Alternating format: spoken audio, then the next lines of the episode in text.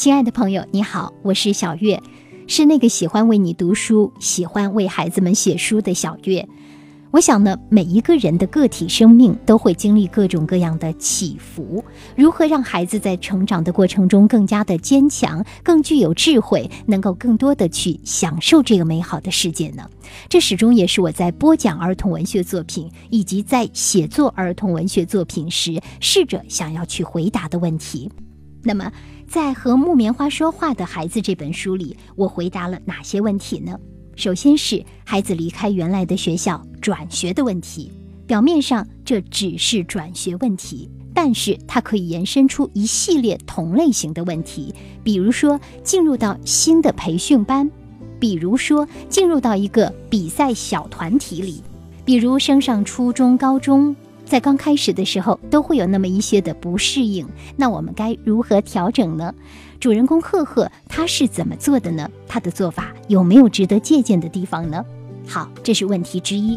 问题之二就是在新的环境中，如果表现的比较糟怎么办？如何从十五分变成第一名呢？我想这本书同样也回答了这个问题。对于每一个孩子来说呢，都有对某一领域知识的刚刚接触的初期不适应感。当然，我们并不是让所有的孩子都去追求第一名，可是，在某一领域坚持去热爱，他就会取得较好的成绩。我想，这是每一个孩子都应该树立的信念：相信自己，相信自己的个性魅力和价值。好，在这里，第三个我提出来的问题是：人和植物有一些什么样的关系呢？有时候我们常说，我们需要倾诉，一是情绪得到宣泄。二是思路得到梳理，三是一种朋友的温暖，让你能感受到。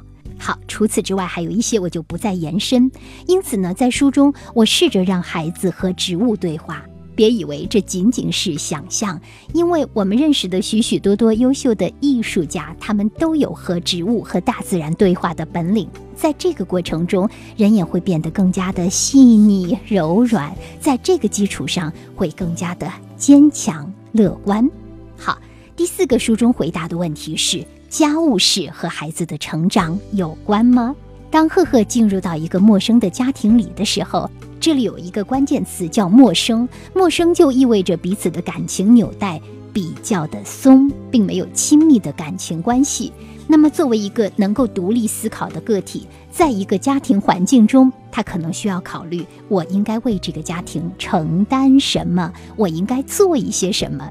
做一个更加独立、去承担一些责任的人。那如何在承担责任的过程中去享受做事本身的快乐，而不是委屈呢？我想主人公赫赫呢也给出了很好的一个示范。当然啦，在这里面还有许许多多的问题，比如说赫赫所遇到的盲人。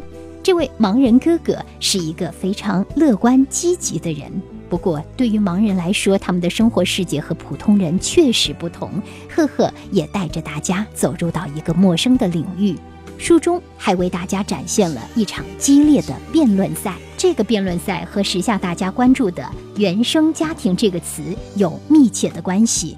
在这场辩论赛当中，我相信每一个大读者和小读者都能够从中去感受到自己的角度以及与自己观念冲撞的那些观点。那么，这些观点对于我们来说有没有什么意义和价值呢？这一点呢，就值得我们的读者朋友亲自去感受了。小月阿姨觉得呢，我写作，一方面呢，我希望它能带给大家阅读的快乐；另一方面，我希望孩子们能够从中汲取到阅读的力量、个人的成长。书的封底有这么一句话：“生活总有意外，更有智慧陪伴左右。”我把这句话送给各位，谢谢大家来阅读和木棉花说话的孩子。这本和木棉花说话的孩子呢，目前已经是在当当网、天猫以及亚马逊等各大商城上架了。有需要可以亲自把它找来读一读，喜欢别忘了推荐给你的朋友。谢谢你支持小月阿姨的书。